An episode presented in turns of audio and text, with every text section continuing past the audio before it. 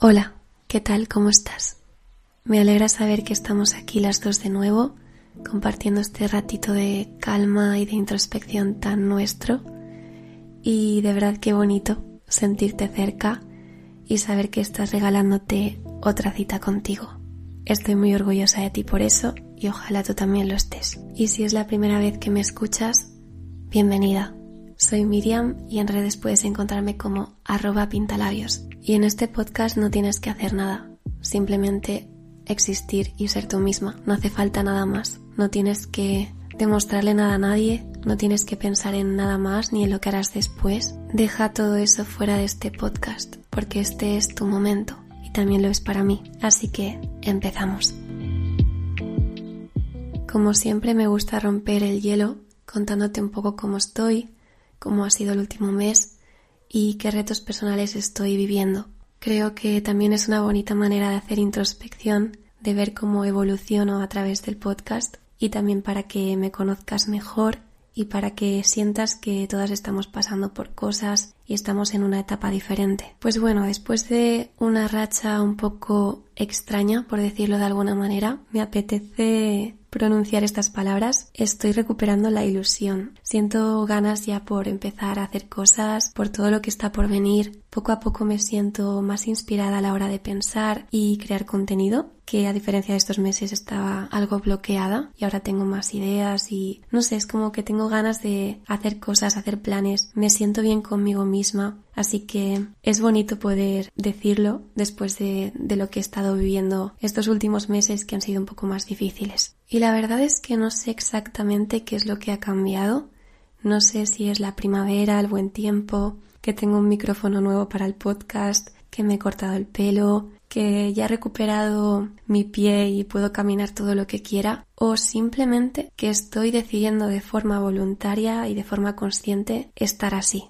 Siento que me estoy esforzando para estar con esta energía y echaba de menos esta sensación, así que me puse manos a la obra para cambiar de chip y retomar un poco esta ilusión, esta motivación y recuperar también mi calma. Y ya te digo, no es que la calma haya llegado de forma definitiva después de la tormenta, porque a mi alrededor siguen pasando cosas, siguen cambiando muchas cosas que me desestabilizan. Y si mi vida fuera una metáfora, pues es como que estoy flotando en plena marea, me he dado cuenta estos meses que estar en calma cuando las cosas están bien es muy fácil, pero buscar esa sensación de paz interior y de calma cuando todo está en movimiento eso es otra cosa. Para eso hay que esforzarse y es lo que estoy intentando hacer. Y para ser un poco más específica con mi contexto, estuve de baja recuperándome de una lesión y ahora que he vuelto estoy atravesando un cambio laboral que no me esperaba, acompañado pues de una nueva crisis existencial de qué rumbo tomar ahora pero en realidad no hay mucha crisis porque sé en el fondo lo que quiero hacer, sé que me quiero dedicar a escribir a largo plazo y a esto y a veces simplemente es que la vida adulta no es tan simple como parece. Por eso creo que centrarme en mí y en mi calma me está ayudando a afrontar las cosas de otra manera, como si pudiera estar en mi propia burbuja y decidir desde ella cómo afrontar lo exterior. Con esto quiero decir que no ha sido fácil crear esa burbuja porque siempre mi primera reacción a los cambios es el miedo o la resistencia a ellos pero últimamente estoy más en modo aceptar lo que venga y fluir. Me cuesta porque, ya digo, mi primera reacción siempre es resistirme, pero es que finalmente sé que todo va a ir bien. Intento esforzarme para ver el lado positivo de cada situación y recordarme que no todo tiene que solucionarse de forma inmediata ni tener un plan de acción definido paso a paso. Simplemente quizás la solución es ir haciendo según me vaya sintiendo, porque no existe un manual, por desgracia, de cómo ser adulta, pero sí que puedo ir aprendiendo sobre la marcha y ayudarme y acompañarme en eso. Y si he explicado todo esto es porque en el episodio de hoy me gustaría mencionar algunos de los consejos que a mí me han ayudado en esta etapa y también las conclusiones que he sacado para tenerlas presentes. Ojalá te ayuden y te sirvan de alguna manera si estás atravesando una etapa parecida y como siempre digo, coge solo los que se adapten a tu contexto y realmente sientas que son para ti.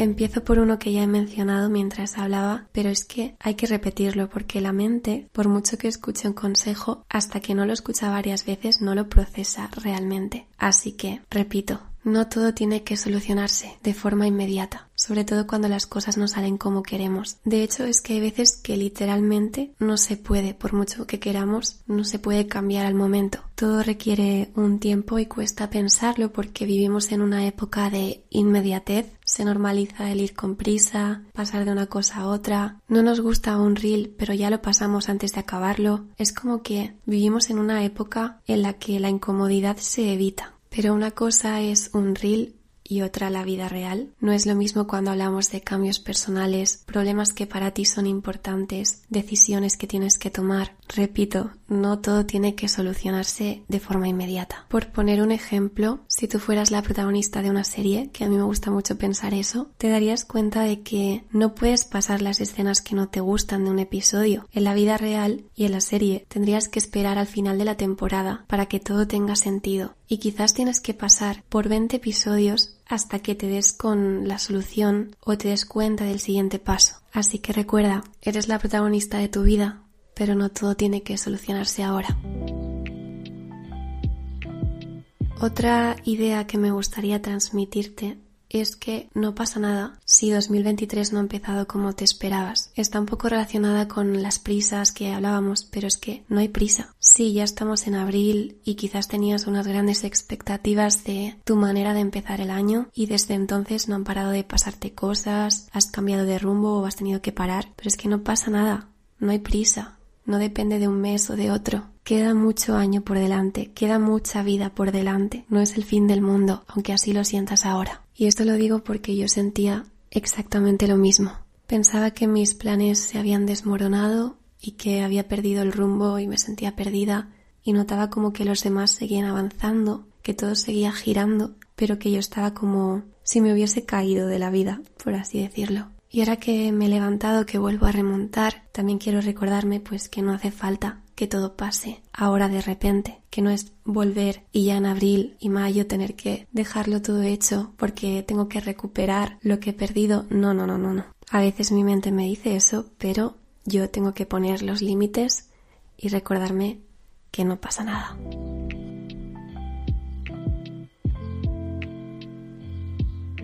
Pasando a otro consejo que me ayudó mucho a relativizar, es que pienses en todas las veces que creíste que no podías con una situación, todas esas veces que parecía el fin del mundo y que luego no fue para tanto. Mírate ahora, estás aquí, has avanzado muchísimo, has superado muchas cosas, no solo desde enero, sino a lo largo de tu vida, porque sí, puede que no te quedaras con aquel trabajo que querías, que la carrera que estudiaste no te sirva para nada hoy, puede que de repente dejaras de ver a alguien que te importaba mucho, puede que tu proyecto no saliera bien, pero seguro que de todo eso también sacaste cosas positivas, te trajo cosas inesperadas, personas, experiencias, lo que sea. La idea es esa, mirar atrás para seguir avanzando. Es una perspectiva además que te ayuda mucho a darle la vuelta a la situación y ver que algo que de primeras parece súper negativo puede traerte cosas nuevas y puede, no sé, simplemente sorprenderte. De hecho, me está pasando ahora mismo, no sé qué, qué es lo que vendrá, ¿no? Con todo lo que está cambiando, pero es muy bonito poder confiar en la magia de, de la vida, ¿no? Que estas cosas pasan y que también te traen cosas diferentes. Y es que en el fondo muchas de las cosas bonitas que nos pasan en la vida ocurren cuando menos nos lo esperamos o cuando estamos en un camino diferente al que creíamos estar. Bueno, como ves, me he puesto muy profunda yo soy así, pero vamos a rebajar esta intensidad con el siguiente consejo, que es que te puedes permitir una distracción. Y ahora me explico. A veces cuando lidiamos con una situación que nos desafía, quizás no estamos preparadas para esa intensidad, así que te puedes permitir decir, ya lidiaré con esto mañana, sobre todo si es lo que te pide el cuerpo, si el cuerpo te dice, hoy no quiero pensar en nada y quiero ponerme la última temporada de la maravillosa Mrs. Maisel, pues adelante, aunque ya sabes que a la larga tendrás que enfrentarte a lo que te genera incomodidad, pero creo que también es súper necesario darnos una distracción, porque también puede ayudar de hecho, a mí me pasa mucho que las cosas las veo de otra manera cuando me permito esa distracción, cuando me doy un tiempo para evadirme, porque no estoy pensando todo el rato en bucle y me obsesiono, sino que dejo de pensar en eso y me distraigo. Y de repente pues me doy un paseo, me pongo música y quizás al volver a casa sí que me siento más capaz de afrontar las cosas que si estuviese todo el rato pensando en mi sofá sobre esa situación porque no lo vería con la perspectiva de darme ese espacio que necesito. Así que ofrécete lo que te pida el cuerpo para lidiar con lo que estás sintiendo.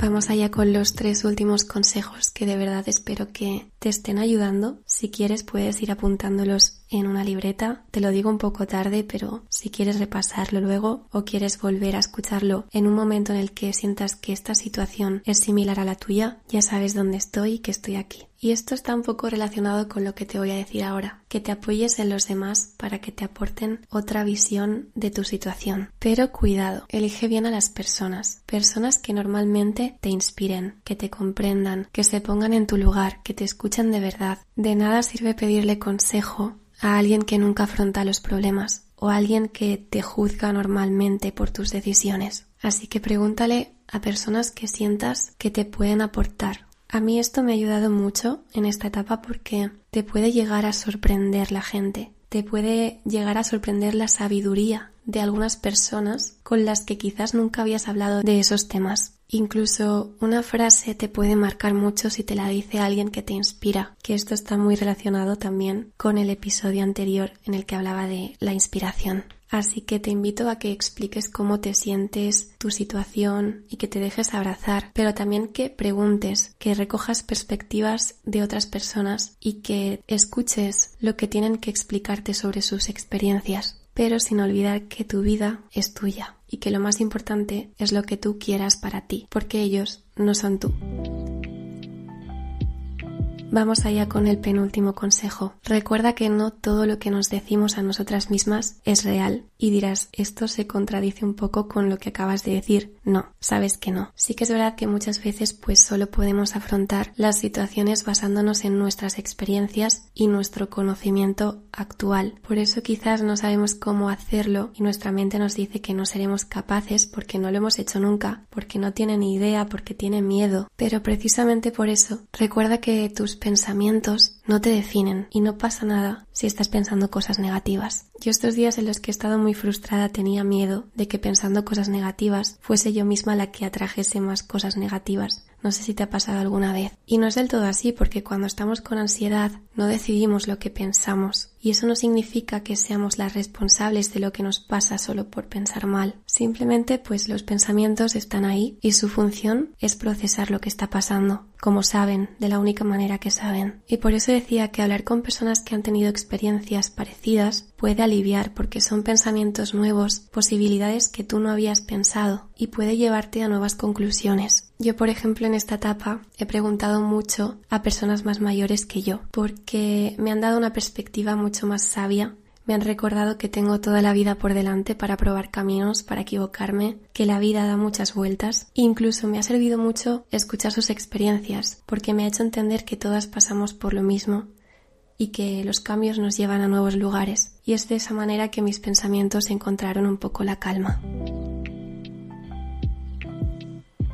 Y mi último consejo, que no por ello es el menos importante, escribe en un diario. Esto hay gente que a lo mejor no le gusta, pero a mí es que me encanta. Y no hace falta que sea algo bien escrito. En ese diario puedes escribir poesía, puedes escribir pensamientos feos solo para liberarlos y después verlos con perspectiva. Puedes escribir frases de gratitud, puedes dibujar lo que quieras, lo que te vaya bien, porque ese espacio es un espacio como seguro para ti y en él puedes ser la persona más dramática del mundo si quieres y que nadie te juzgue por ello. A mí me pasa porque a veces me leo y pienso, wow, cuánta intensidad, pero me lo permito, porque es mi espacio, porque es donde yo puedo ser, donde todo es válido, y eso es súper liberador. Es como que de repente ya no me siento una exagerada por sentirme así, sino que me veo a mí misma como soy, atravesando una etapa llena de emociones, de la única manera que sé, y de esa manera empiezo a comprenderme más. No sé si tiene sentido. Además, si luego lo leo otro día, me doy cuenta de lo que he superado, de que no era para tanto y de que todo es temporal. Y como este podcast también es una manera de ver mi evolución personal, porque es muy fácil pensar que te acordarás de todo, pero no es verdad. Y la mayoría de veces vamos a sentir y vamos a experimentar cosas parecidas, vamos a caer con la misma piedra. Esto nos pasa porque somos humanas. Así que por eso es útil recordar situaciones anteriores, apoyarte en ellas y en esos pensamientos que ya tuviste y cómo te sirvieron esas conclusiones para avanzar. Así que para mí, escribir en un diario es una manera de tener un diálogo contigo misma de otra forma en la que no es solo aceptar todos los pensamientos que vienen, sino cogerlos, escribirlos y decirles, os escucho, os cuestiono y os entiendo. ¿Y ahora qué hacemos?